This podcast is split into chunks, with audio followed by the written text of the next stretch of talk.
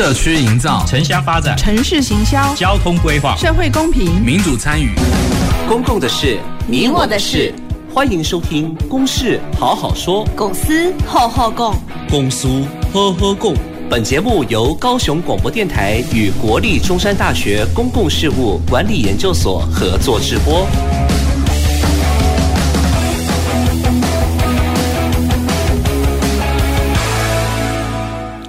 好，各位听众朋友，大家晚安，大家好，呃，欢迎收听本周的公式好好说。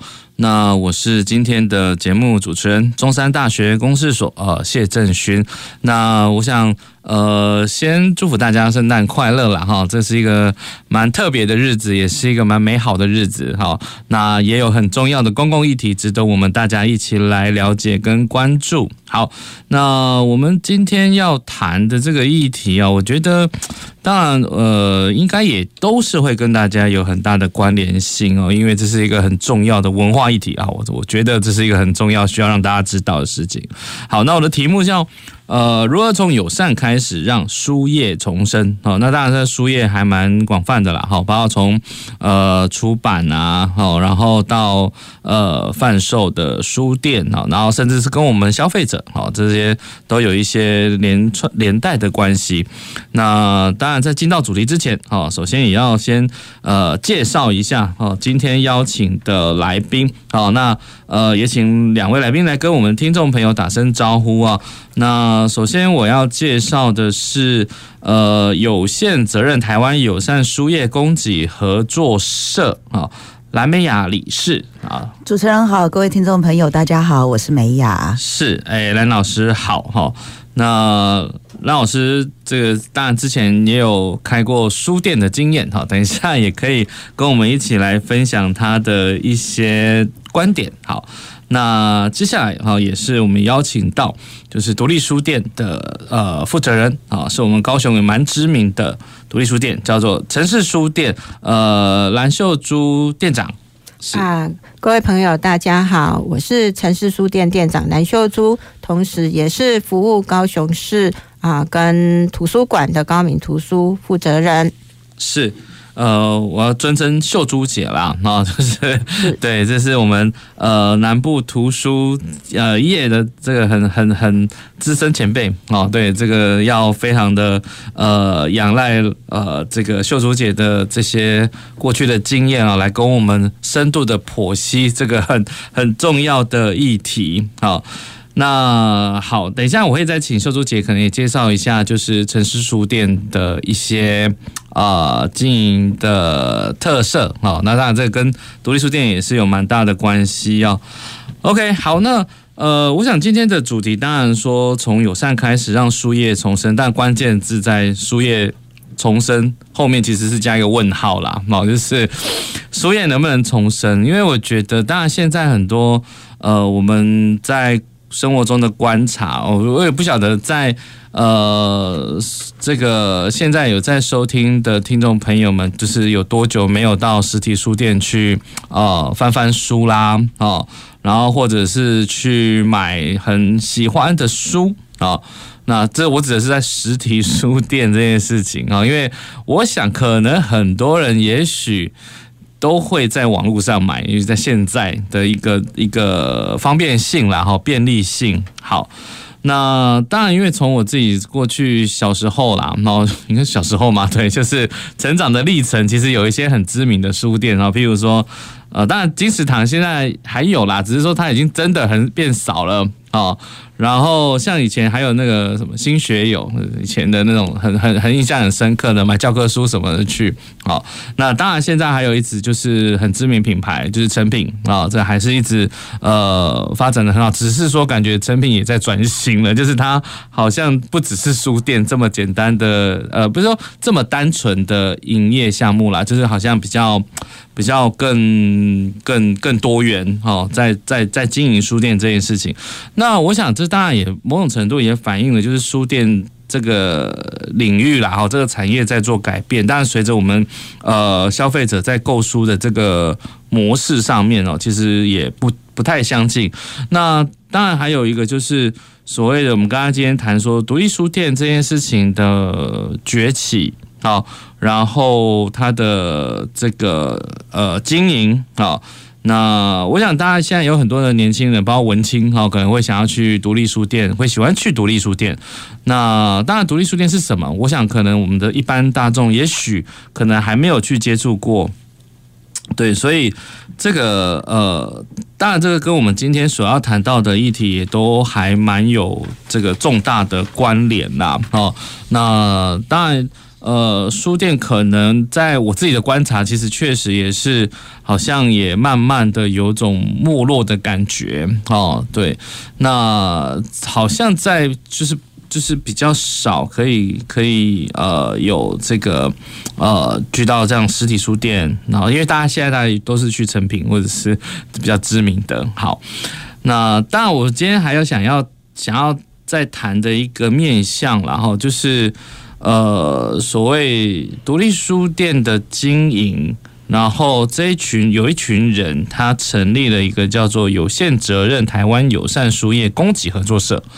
那这个其实他们到底在解决什么样的问题？因为我大概看资料哦，他是说希望可以有点像是一个出版产业的变革哦，来做一些很。不一样的宁静革命，哦，所以我觉得，这我在看，其实我觉得，诶，到底输液这件事情到底产生了什么样的问题？哈，那它到底跟我们一般的大众有什么关系？我想，呃，这个部分就透过今天的节目啊，来让各位哈可以有更深刻的理解。好。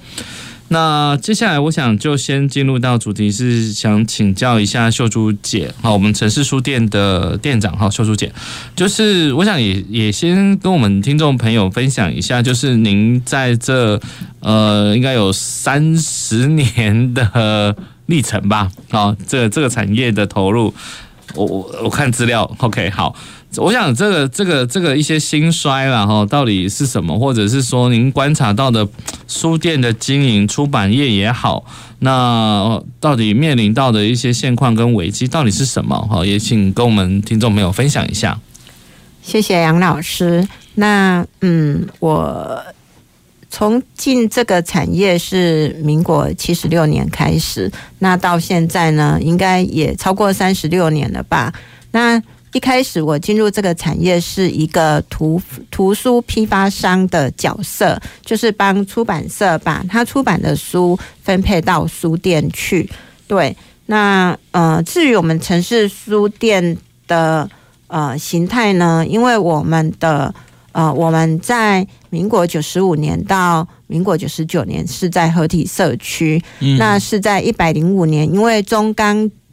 中钢总部集团会馆，它成立需要呃，希望我们进驻，所以我们才又副业到中钢集团会馆这边来。那因为我们一直就是一个综合型书店，所以我们服务的书会面向比较多一点。但是因为场域的关系，我们在呃中钢呃集团会馆里面，所以呃可能啊、呃、一方面也。客人不认为说，读者不认为说，知道这边会有一个书店，所以我们大概就会办比较多的活动啊，或是文化小旅行这一些来呃连接更多的读者。对，那当然我们还有一个呃业务方向是帮公共图书馆或是呃学校图书馆来做一些选书或是编目的这一些业务。对，那这是我们基本的。一个呃业态，那呃关于出版业，其实我们呃我进入这个产业啊，可以说就是一个整个图书业非常关键的一个时间点。比如说民国七十六年那时候有一个很重要的事情叫做解严。嗯哼。那从我们呃社会整个一个开放的情况之下。很多知识的需求量非常大，所以呢，呃，就整个社会对对这一些呃出版品需求量大，所以出版业就非常的蓬勃。对，那啊、呃，到大概九十九十四年、九十五年的时候达到一个巅峰，后来就慢慢的走下坡。那呃，各位朋友可能会会问说，那是什么原因造成走下坡？大概就是因为啊，七十五年以前的很多很多资讯是被管制的，嗯哼，那经过二十几年的啊补啊补这一些学分、社会补这一些知识的这个过程呢，已经到达一个呃一个能量，嗯，那另外一点是因为。后来网际网络的兴起，嘿，那资讯的来源会更多。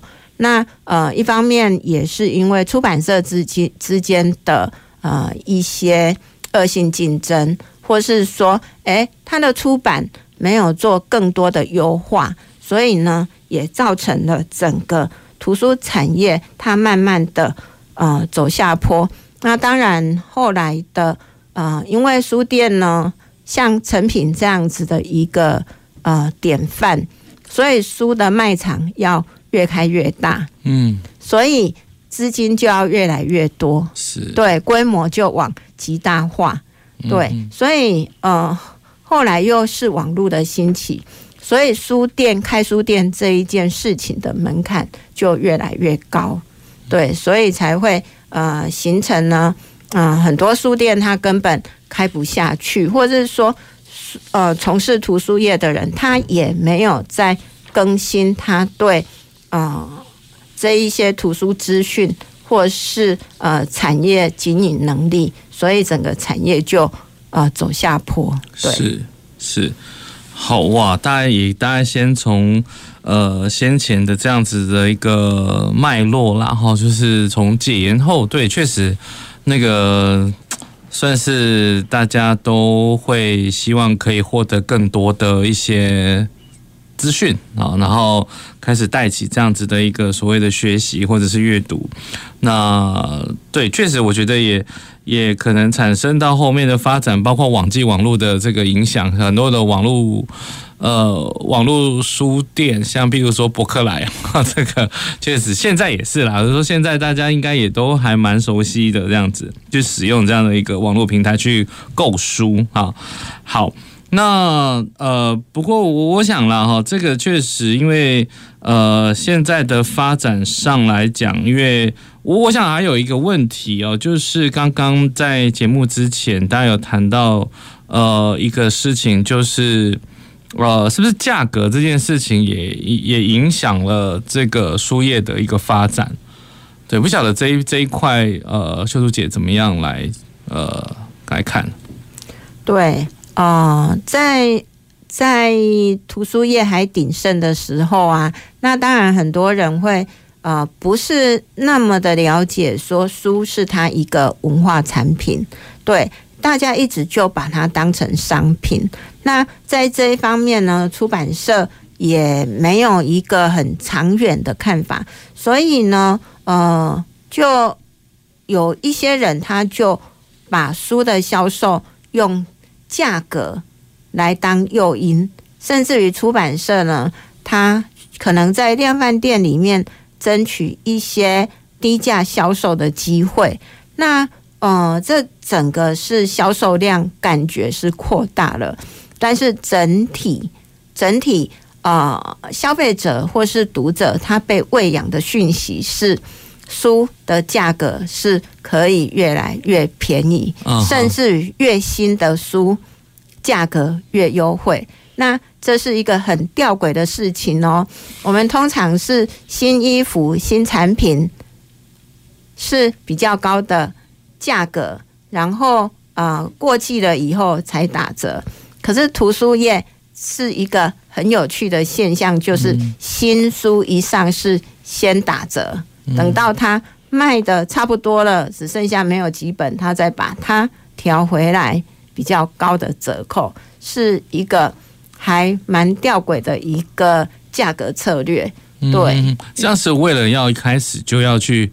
促销吗？因为确实很多新书一上市可能就七九折啊，哦，或者是八折，对，这是什么样的一个考量？就是希望让大家去。这个应该是说，我觉得早期早期是因为呃出版社他希望去占书店的平台，你进占到很好的平台，就可以有很好的曝光，所以要呃扩大销售量。对，所以所以才有这样子的一个策略，所以还是在市场竞争上面去考量啦。对，但是后来呢，就变成普遍的被用折扣来做一个销售的手段跟方法。是，所以某种程度也压缩了一些利润了嘛。哈，就是对对，这个当然这个利润这件事情，对，就影响了后续。等一下我们会继续再谈的事情。好，OK。OK，好，那那呃，我我想就呃，先让听众朋友了解，然后大家大致上的一个状况哦，因为包括在整个呃输液销售市场上所产生的一些问题，当然当然对对消费者来讲，觉得当然越便宜越好啊，因为我如果越便宜，我的购书的成本越低，当然我会越乐意。可是问题是，这有可能会产生的问题在哪里？这件事情就是。呃，对，因为我刚才讲到这个利润这件事情可能会被越来越少。那谁的利润？就是可能出版业的利润，或者是文创这一块，就是这些所谓的做呃创作者的利润，它会越来越少。那当然，这相对来讲，它可能也越来越难生存。对，所以那因为它越来越难生存，就表示它越来越。不容易去产出更好的作品来给消费者或者是市场大众所认知，所以当然这就是一个 circle 一个循环的概念啦。对，我想这个都会产生，当然连带的，如果讲更严重一点，就是我们台湾的文化政策、文化事业的这个危机啊。当然这个呃确实是可以值得多做一些了解。好，那当然回拉回到这个这个议题上，我们想要再让大家可以了解一个角色。就是书店这件事情其实蛮有趣的，就是除了我们大家认知到的诚品或者是金石堂这个很很大型连锁，那其实现在有很多的地方都有一些人在经营着独立书店，像我们高雄，就是今天除了邀请城市书店以外，但我们高雄还有很知名的像三余书店啊这个部分。那到底所谓的独立书店是什么？哦，那或者是它还有哪些特色的一些经营方式啊？我想。呃，这个部分，我想是不是先请那个蓝老师可以跟我们呃谈谈，你认为的独立书店是什么？好，那我们其实一开始，呃，大概在呃两千年左右开始，你就会比较听到独立书店了。那一般来讲，就是说有独立，相对于来讲，可能就是有那种连锁书店，像我们过去刚刚主持人在讲到的新学友啊、金石堂、诚品，那这一种就可以看到说，它可能在全台湾好几个城市它都会有。可是除了这样之外呢，其实像我自己来讲，我觉得我从小在生长的过程当中，我们邻里。可能是那种文具行啦，哦，或者叫做书局，就是他卖参考书。可是他可能会有一些像我们讲的传统民间故事，就那个时候可能是都是字，然后没有什么图像。可是到了民国七十几年的时候，就是我们有大量的这种从日本哈，有点就是直接引进来的什么少年快报啊，哦，那个 Top 少年周刊啊，然后我们每一次都是都要里面有好几个故事的连载，然后也都要。发发行的时候都要去抢。哈，其实呃还有一个就是以前我们在街头还蛮多这种租书店，让你可以大量的，主要会是小说、漫画这样的形态。那我们从小是在这一个呃除了学业之外，大概就是看书看的比较多、比较杂的时候，到了我们自己在高中、大学阶段，我们就会有一些机会去看见书。包括我大学的时候，我们就有策展。那这个其实也就呼应到刚刚秀珠姐在谈到解严，因为。我们会发现，我们自己对这片土地的这个发生的事情，其实认识的很很少。所以我记得，呃，在民国九十呃八十几年开始，比如说我们到书店，我们会看到它甚至会有一些专区是跟台湾有关的啦，哈，这一些呈现。那我们大量的这些需求会去看的时候，就会蛮蓬勃。可是这里面也会牵涉到说，为什么会有这一些独立书店？是如果我们今天。有一些我们需要看的书，但是我们不见得在这样子的这个市场上，或者是连锁书店可以看到的时候，我们希望说，我们是可以有其他。更分众哈，或者是说让更多不同的这一些需求的人可以看见。那呃，独立书店的出现，大概从呃我们在两千年开始，我们在发展文化创意产业，我们在谈内容产业的时候，如何让大家可以有一个机会，在你呃生活当中有机会去接触。那这些大概像我自己来讲，就是说呃我自己的两个小孩现在都读大学，可是我发现说，在成长的过程当中，他们没有补习。可是呢，呃，他们从国小二年级、三年级就开始，我每个月都会带他们去买一本书，然后在买书的过程当中，他会先从漫画，然后再到小说，再到自己有创作，他不见得是要去塞满他的时间。那有书的陪伴对一个孩子的成长很重要，那我们也会希望推广阅读。可是如果呃我找不到比较适合的，那也许我们就可以自己来自己来开书店。那这是我当初，可是我自己在高雄的话，哦，我印象比较深刻就是。在我读研究所三十年前的时候，刚好台湾面临的就是美国有那个三零一条款，就是我们有一些过去可能没有授权，然后他要开始要罚的时候，我们就台湾有一个叫六一二图书大限。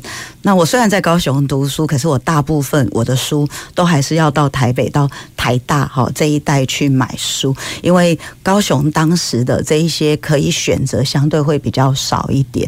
那也因为这样子十十年。前就是有刚刚讲到像三余书店的呃这个成立，那这一个成立其实也就会哦、呃，这个我们今天来的秀珠姐，其实就是在我们高雄很多书店要开的时候，呃，救火队要大量的协助大家去进书，因为呃。我们订书的量不会多，然后出版社他不见得会想要跟我们这一些独立书店往来的时候，我们可能就会比较需要有一些平台，而这样子的平台又跟经销商哈或者是书报社配书给我们会不一样，因为我们会比较希望说，我们可以是有一个选书的机制，比如说有的人对生态，有的人对这种自然啊，或者是人文啊，甚至是这一些呃电影啊、摄影的书。但是他如何去找到呃相关的这一些可以对接的？那我们需要比较多的管道，然后去呃接触啊，去推广。嗯哼哼哼，是，所以呃，就是独立书店听起来就是还是扮演了一个，它可以有呃选书，就是就是呃，可能就是说看这个经营者他想要带给他的消费的。这些群众什么样的一个主题，他可以选择相关的一主题来变成他的这个书店的特色啊。那这感觉就很跟一般的书，呃，我们一般认知的那种书店会不太一样。对，所以当然这这个部分我也是想请教，就是秀珠姐，到底，嗯，就是独立书店的经营，像您经营的这个城市书店，它到底跟一般的那种书店差别在哪？最大的差别会是什么？不管是在销售书，或者是进书，或者是什么哈。好，谢谢杨老师。独立书店呢，其实它如果说所谓独立书店，它就是有一个独立的风格。对，那它相较于呃以前的传统的书店的业态，它可能就是呃有几个关键字啦，比如说呃书店的排价方式不一样。哎，对，那它的陈列方式也不一样。以前的书店就会很整齐的，像图书馆一样。可是，呃，独立书店它会有比较呃展示、展现或是策展的方式、主题的方式来做陈列。那选书的方面也会因为啊、店长他本身所学跟他本身的专业去做更更呃更单一。更专业面向去选书，去连接他想呃迎接的这一些读者。那在空间的话，它嗯，独立书店因为它都是一个小小的资本，所以它的空间通常都不会很大。但是呃，这一些书店的店长，他能够打把他的空间布置得很有温馨的感觉。对，那。嗯，那像独立书店，它会比较偏重于活动，呃，透过活动来让大家来认识这个书店，或是说，呃，它的因为立地条件，然后来跟社区做合作，或是同业的联合的这一些活合作来办活动。那以前的书业呢，书店跟书店之间是竞争关系。对，那你进了哈利波特，我卖几，他卖几折，我要卖几折。嗯嗯。那呃，他们会互相的去比较，或是互相的去做竞争。可是现在独立书店呢，他们就因为所发展的方向不一样，所以他们反而会有一种合作的这一种关系啊。所以，嗯，像去年或是今年就有。呃，一些书市集就是必须串联在地的书店，大家一起来完成一个书书市，那一个书的呃市集。嗯嗯。那因为每一家书店它有不同的特性跟特质，跟呃想要销售的呃的不同类型。嗯哼。所以就会变成，哎，一个书展它就会有比较。繁花盛开的那一种感觉，不是就是一个规划好的花园。是。对，那独立书店它还要有一个特性，就是它必须跟地方产生关系。是，它是必须去关心在地的人事物，甚至于发展，跟政府合作，或是他自己带起一种话题跟风潮。嗯哼哼。对，那比如说在旗津的。旗津读册，嗯嗯嗯。对，那他就是中山大学跟中山大学有一些合作，跟啊、呃、第一社区大学也有一些合作，对，那来经营一个社区，对，那呃，独立书店它在一个城市里面呢、啊，其实它扮演的角色啊、呃，其实它啊、呃、也是一个地区型的。微型创意跟文化的一个呃一个业态，嗯，对。那像我们台湾有很多很很有特色的独立书店，那这一点呢，呃，我想新加坡或是香港这一些年轻人就非常的羡慕。对，好，那个对秀珠姐谈到就是为什么。呃，新加坡跟香港年轻人会羡慕台湾还有书店的存在哦。等一下，呃，休息回来哦，可以再跟我们说明一下哦，因为。呃，我我觉得这点我在呃节目之前也也跟秀珠姐聊过，就这点真的是让我觉得哎、想象不到的事情，那种那种那种那种样态。OK，好，所以呃我们今天在谈书业啦，哈，当然也跟你我大家都有很大的关系哦。所以我我们等一下先呃中场休息一下，好，等一下我们会再回来继续我们今天要讨论的话题。OK。走进时光隧道，踏遍每个街角，城市的璀璨风光，高雄广播陪伴你探索。FM 九四点三，你不觉得每年都过很快，咻一下就结束了？对啊，像我定的目标都还没有完成呢。例如，多阅读啊，让大脑跟上时代的速度。说到这个，你现在上网找 Open Book 阅读志，他们都会精选年度好书，免烦恼。二零二三 Open Book 好书奖，打开来读，有人陪你。全台书店图书馆现正开展中。以上广告由文化部提供。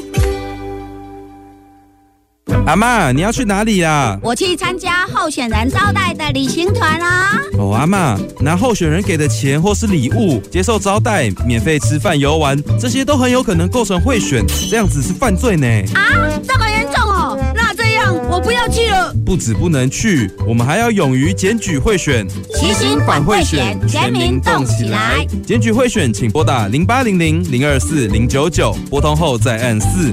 以上广告由法务部提供。众朋友，一氧化碳无色、无臭、无味，只要吸入极少量，就会导致中毒甚至死亡。所以风再强、雨再大、天再冷，也要小心防范一氧化碳的中毒哦。使用瓦斯器具的时候，一定要记得打开生命之窗，让空气流通哦。大家好，我是陈怡婷。欢迎继续收听最关心您的电台——高雄广播电台 FM 九四点三 AM 一零八九。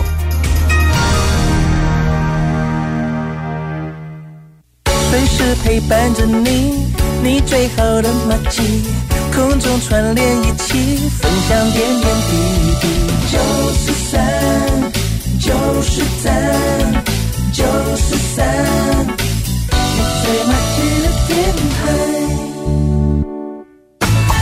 公共的事，你我的事。您现在所收听的是高雄广播电台与国立中山大学公共事务管理研究所合作制播的《公事好好说》。好，呃，欢迎各位听众朋友再次回到我们节目现场。那我们是公事好好说，好，那今天我们在谈的就是跟书业有关系的一个议题。那当然，我想也是希望让大家更关注啦，哈，这个书书业或书店的生存啊，其实呃，对于我们的一些文化发展上面哦，呃，内容产业，刚刚赖老师有谈，这确实是一个蛮重要的一环哦。那尤其是它又跟消费端这个连接的最紧密哦，那所以如果由下而上产生一些问题的话，慢慢其实都会导致整个我们呃，当然如果说讲严重一点，也许真的就是文化产业的 对会产生的一些很很大的危机哦，这是呃环环相扣的。OK，好，那。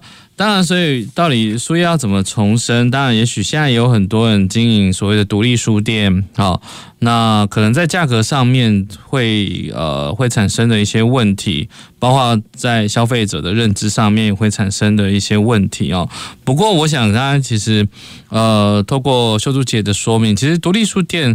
如果大家有机会走进独立书店的话，虽然它不大间，都是有这些都小小的啊，可是你会发现它有很独特的氛围，而且是人文 人文气息特别的重。我觉得哈，就是因为它会有很很显著的个性，所以我觉得是一种个性书店呐。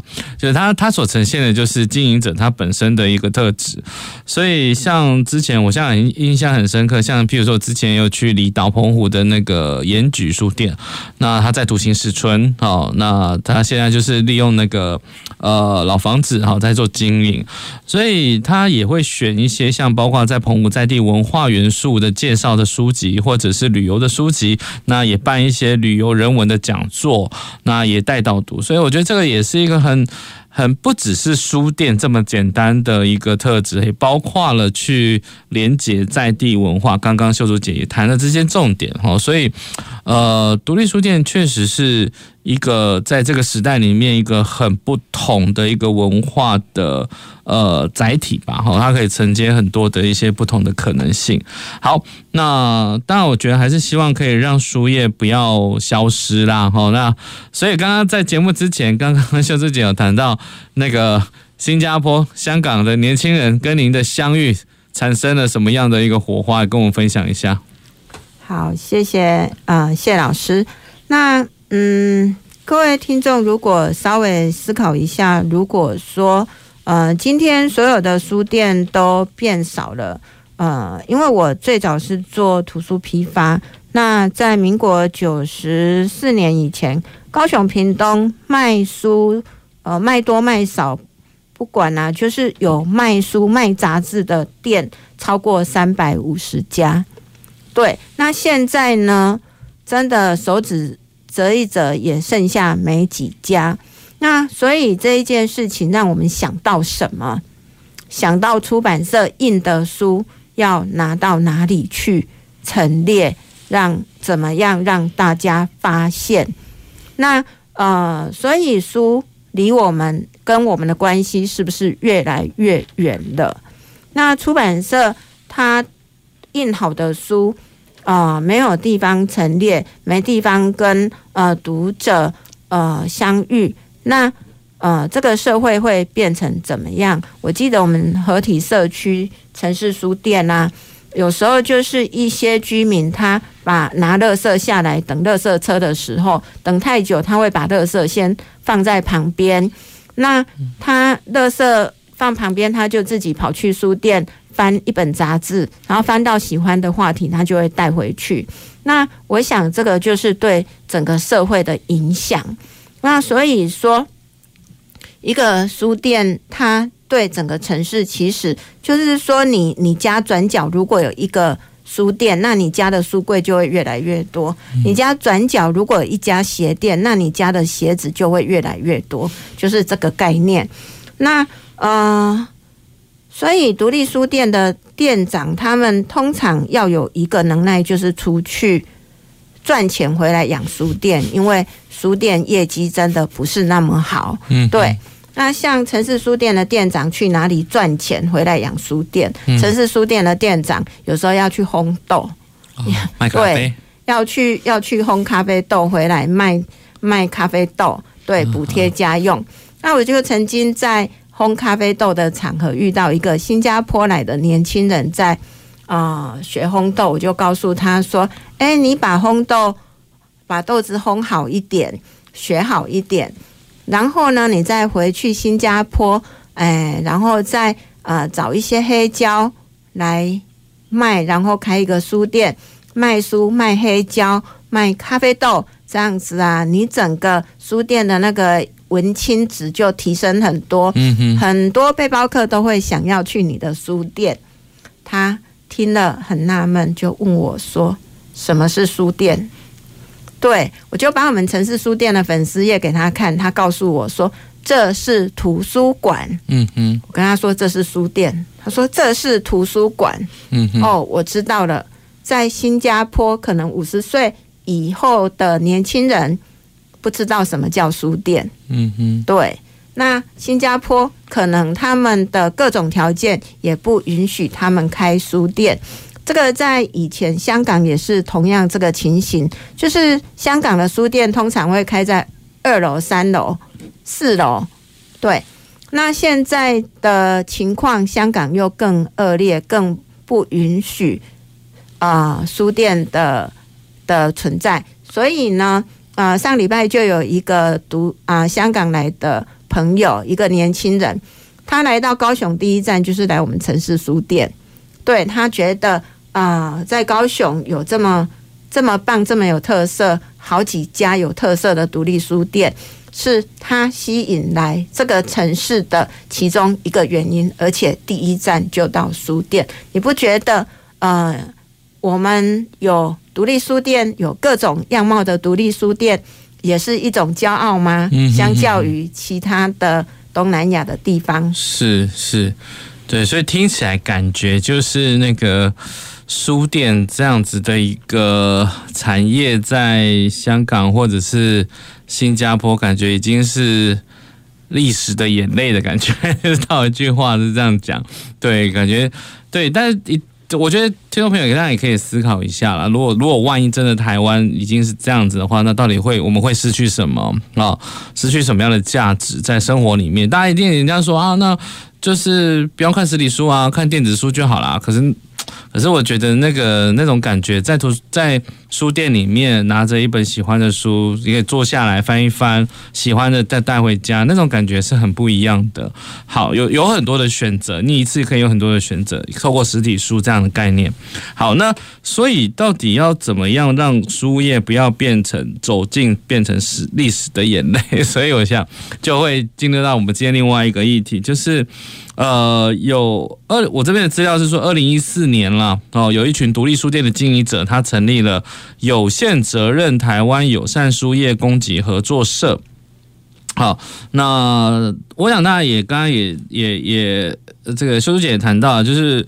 书店的经营者他串联了哦，串联起来，不管是一起来卖书、办书的市集啊，那因为现在市集确实是还蛮夯的啦，当然很多的什么呃文青市集或者什么一些市集的办理哈，是要书啊也应该集结起来，然后让大家看见。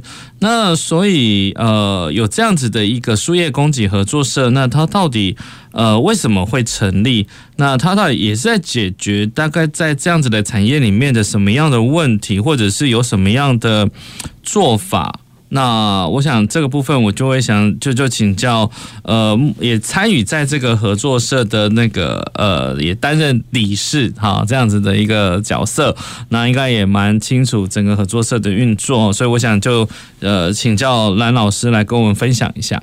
好，谢谢征询哈。那我大概先讲一下，就是是说刚刚我们有谈到独立书店，那既然我们独立书店大概是走小而美、小而巧的时候。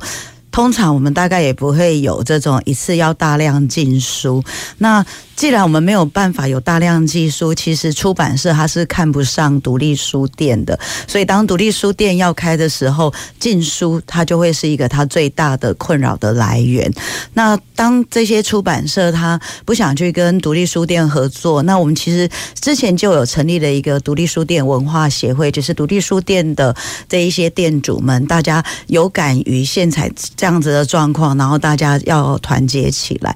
那为什么是成立合作社？当然，它也会牵涉到说，像我们有公司啊，我们有人民团体啊，哦，但是为什么要成立合作社？因为合作社其实在在我们这世界，它国际上已经有发展了一百多年。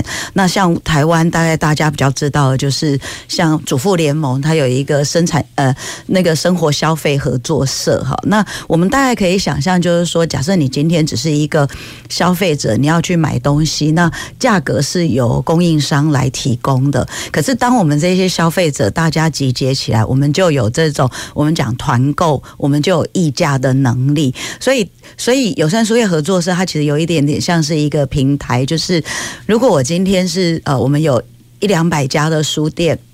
那我们可能每一个书店，我们采购的哈几本集结起来，我们可能就有几百本的这一个量，我们就可以去跟出版社去洽谈。那友善书业合作社那时候在二零一四年底，大家要筹备。那二零一五年，我其实那时候就是已经打算要来开书店的时候呢，就是我们现在美浓有间书店的玉品，他就跟我提到说，呃，目前已经有一些独立书店的伙伴，大家想要成立合作社，然后让我去关注，那我就发现说，哎，哎，这个合作社它跟我可以解决了一些我们希望进书这一边的这些问题。那但是呢，成立了合作社，其实我们目前有呃一届是三年，那现在是第三届的最后一年。好，坦白说，我是今年四月我才递补上来。好，那我们到明年三月的时候，我们第三届的任期也期满。可是我自己在。加入了呃，成为理事了以后，我就发现说，他跟我们过去在人民团体或者是公司的经营真的很不一样。因为合作社它其实就是大家要呃共同的出资，然后共同的参与，还有就是利用。利用是什么呢？当你呃。呃，比如说跟我们合作社进数的越多，那可能我们到时候如果有盈余在分配的时候呢，它可能就是可以分配比较多。还有就是大家是有这种合作社的七大原则等等。但简单的来说哈，就是是说，嗯、呃，我们当初合作社我们就会有一些呃像文创产品在发贩售，我自己还蛮喜欢。我们那时候都有一个布旗叫做那个呃，就是。那用书店哈，就是进行以书店进行一场文化革命。我们开独立书店，我们比较希望就是说，把我们对于这些社会的想象，然后以书店作为基地，去产生一些行动，去号召大家一起来关注。所以，我我自己有像啊，有一些作者他的新书发表可以办在这里啦。然后他们有一些希望跟社会对话的管道的时候，我们就会是他们很好的合作的平台。那这也呼应到合作社它的。第七原则就是要关怀社会这样子的价值，那就简单的讲一下友善书业供给合作社，因为呃，我们一般会听到的有劳动合作社啦，或者是呃生产合作社，那供给合作社，我们基本上就是说，我们跟出版社进书，然后经过合作社这一个平台，再好提供给我们的社员，那我们的社员就是一个一个独立书店，他可以把这一些书再卖给消费者。嗯哼。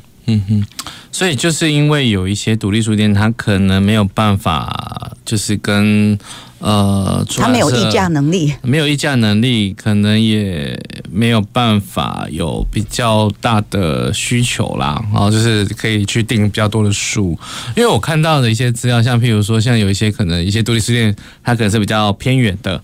所以它有一些比较偏远偏乡的书店，它可能就比较难去呃买到进到进到他想要的一些书。所以我们是这样哈，就是说我们如果已经是我们的社员的话，我们就是可以上我们自己的系统去订书。嗯、那订书其实我们就可以去看，我们可能是同时跟很多家出版社都有往来。那每一个出版社它一定会有一个呃，比如说你要订十本啊，或者是要订单多少，它才会出货。嗯，那我们是透过合作社的这一个系统的时候，我可能可以同时去选了十几家书店的书，但是我们只要凑满，我们目前来讲就是呃三千块，然后就可以帮我们送，我们就透过物流，所以即使是离岛哦，那个我们也是可以直接就是配送到他的地方去。嗯哼哼，所以这是一个，当然是也是解决所谓的书店经营的困境吧。然后就是那个。呃，书的来源嘛，好，进货的这个书的这个问题，所以，呃，所以我想，呃，这个友善书业供给合作社，因为我在看，哎，这个书业的这件事情的问题的处理，有了一个比较不一样的呃方式，哈，然后，因为我大概也看资料，就是这个，我目前这个友善书业合作社的书社员书店。有两百多家，两百一十六家。我们的社员编号已经四百多号，四百多了。但是因为 呃，有一些像呃，他可能是就是比如说出版人啊等等啊，那他自己认同，那我们也是会加入。那经过我们其实是需要有呃申请，然后还要有社员推荐。那我们现在也是希望说，大家真的还是要去思考，就是说。不是只有禁书这件事情，我们更希望的是，这是大家的一个共同的参与，所以我们会有入社的说明会啦，甚至呃，你要申请还要来我们的里监事会上面哈，大家见面聊一聊等等。是，好，那我想这个当然是针对所谓的呃书业呃要怎么重生的一个呃一个一个方式哈。那好，我想也是让大家有有认知、有知道哈，这个这样的合作社的一个角色跟它的影响。那呃，不过我还是也是再回来就请教那个秀珠姐这边啦。我就是那对这书业这件事情，其实其实刚刚您有谈到说独立书店的这个经营，呃，就是感觉经营者必须要。十八般武艺 都要都要都要会哦，都要会一些。刚才讲，我还要除了要卖书，还要会烘豆、卖咖啡吧？哦，这样的概念。对，那所以独立书店对在这一块呃，会有什么样的一一些应应的策略呢？是不是也可以跟我分享一下？好的，基本上独立书店它很特殊的就是说，它会因应。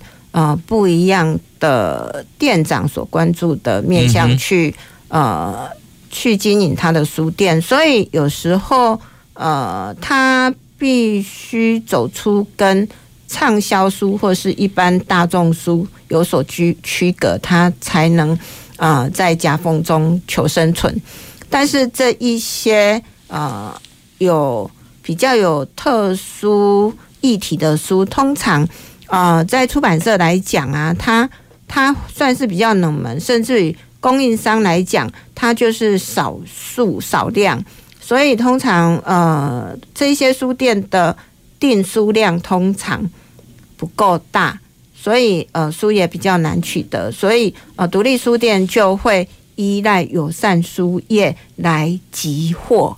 嗯，对，那通常当然以友善书业来讲，它的量能可能也小书店也达不到出版社能提供的折扣优惠，所以友善书业在价格这一方面呢、可能也很难提供到独立书店一个有效的价格竞争的一个量。对，所以独立书店事实上它的进货量，呃，相对呃在价格上它是比较弱势，所以呃，它很难从。呃，折扣上面去做优惠，所以也很很难在价格上面做竞争。对，那所以呃，独立书店它呃要依各个不同的店长的专业去发展哦。那有一些店长他也许就比较擅长于影视方面啊，有一些店长，甚至于会做一些手作，连接到健康的面向啊。那或者是有一些呃书店的店长，他对于地方创生或是呃规划小旅行这一些活动，都能够啊带动整个呃多多少少带动整个社会阅读的需求，或是引起。对阅读这一件事情的关注，嗯哼，哎，那创造一些节庆感，阅读的节庆感，这都是独立书店目前所在做的一件事情。嗯，那我常说，我们呃独立书店的店长常常有那一种城市说书人的这种角色，嗯，比如说，呃，一个一个读者来到书店，他们会很希望了解这个书店。为什么开在这边？那它的理念是什么？像我们出去办书展，那我们也会啊、呃，因为这个书展的地方的特色或是主题，那我们会去扮演把书主动介绍给啊、呃、读者的这种角色。嗯、所以，其实独立书店的呃存在，它卖书的功能反而不是那么的强，但是它对于啊，制造一种书跟读者相遇，或是让啊这一些社会的氛围啊朝向整个文艺的生活样貌，这个功能反而会更多一点。是，对，所以这个是整个独立书店啊存在的这个价值。嗯对，是，哇，这个呃，对，所以我还是是。想就是重复那个那那个概念，就是真，现在书店已经不是我们理解的书店了，对，已经有很多不同的使命，对，有不同的使命。我是独立书店了哈，它有它有它有有不同的使命，再去做一些社会实践，对，所以我我想。当然也是很希望读者，或者是我们消费者，或者是现在在听的听众，然后可以多一些的行动支持这样子的一个书店的经营，因为它某种程度也可以展现我们很在地独特性的文化的一面，好让更多人可以看见。好，那所以我想独立书店的策略，然后其实当然确实只要走一趟书店，就可以感受得到。好，那我想最后其实。也是要在呃最后一个问题，大家还是在谈未来性啦，也就是到底还会呃以两位的观察跟经验，到底还有什么样的期待或者是呃建议嘛？比如说，因为我大概知道说有一些呃一些书业其实也在唱，就是像刚刚秀珠姐一开始讲的那个。价格是不是可以先让他一开始不要就是进入到价格战这些事情？对，至少要让他稳一一开始的那个定价这样子哈。新的就是新的价格，不是一开始就要打价格战哈。那还是说还有什么样对于呃一些建议让听众可以了解的吗？那我想是不是先先呃先请秀珠姐好了。啊、关于价格这个问题，的确是对产业的的伤害很大，对。那呃，其实从大概一百零四年，我跟着友善书业跟台湾独立书店联盟，大家一起都在努力开公听会啊，希望能够呃有一个图书价格的规范出来，由政府来规范一个价格。那事实上，呃，讨论了这么多年，一直都没有呃实现。对，那。书真的价格需要去规范吗？我觉得，呃，这一件事情，事实上，你如果把它看成是一种文化的品质，各位就应该好好的想一想。那呃，如果说呃价格的部分，呃，政府能够做怎么样的努力？好，那呃，我们民间企业能够做怎么样的努力？我想。呃，政府除了给呃更多的预算买书，或是说，诶、大家呃对图书这一件事情，它不要只局限于是文化部的事情，或是教育部的事情，而能够拉到国家的层级去思考。对，那啊、呃，民间的话，图书啊、呃，出版社它能够出更多的好书，那一般读者。他也能够多支持。嗯哼，独立书店不要去在乎二十块、三十块，然后每个月能够到呃实体书店去买呃书或是其他附属的东西，也都是一个支持书店的一个做法。是那。可能在一分钟，是蓝老师有没有什么样的建议？其实我还蛮感谢文化部啊，那种成年礼金，我两个小孩就是用文化币呢，就是就是他们就有更多可以去买书的预算，好让自己可以更充实。呃，其实我们。呃，我自己在看看待现在的这一些学生，大家可能对于书的阅读其实都是在的，可是有时候他会需要有在这么多的这一些资讯当中，有没有人可以有点像我们说城市说书人，甚至是导读，或者是把我们在做的事情跟大家分享？那其实像呃吴明义老师他的海丰酒店，就是跟我们的就是呃独立书店的哈合作啦，然后有非常好的销售的量，然后老师也都可以呃。that 呃，举办签书会，然后我们现在有这个呃文化部也有这个呃实体书店的书市集的这一些串联，有时候是这样子哈，就是资讯越多，我们反而不晓得要怎么筛选的时候，不如就走出家门，实际的到我们的这一个呃公园啊，或者是有在办书市集的地方，去跟我们的独立书店的业者聊一聊，聊一聊他们为什么是这样子的选书，他们的书店的经营的走向是什么？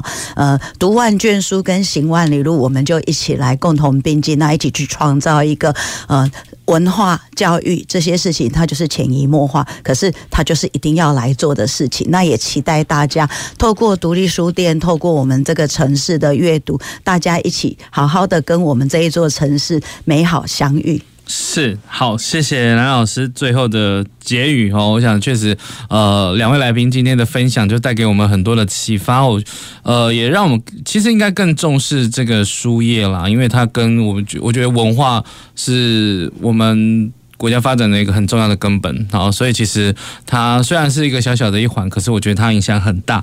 我觉得就像秀珠姐讲，就是把书不要只是文化的商品，它是文化，对不对？不要只是把它当商品啦，哈，它是文化产品这件事情。OK，好，那我想也是希望各位听众朋友可以真的走入书店，然后，支持我们的书书籍，选一本好书带回家，支持这样子一个产业发展。OK，那我想今天就谢谢两位来宾的分享，好，那也谢谢听众朋友。朋友的收听，那下周同一时间也请继续收听我们公事好好说节目，祝各位平安顺心，我们下次见。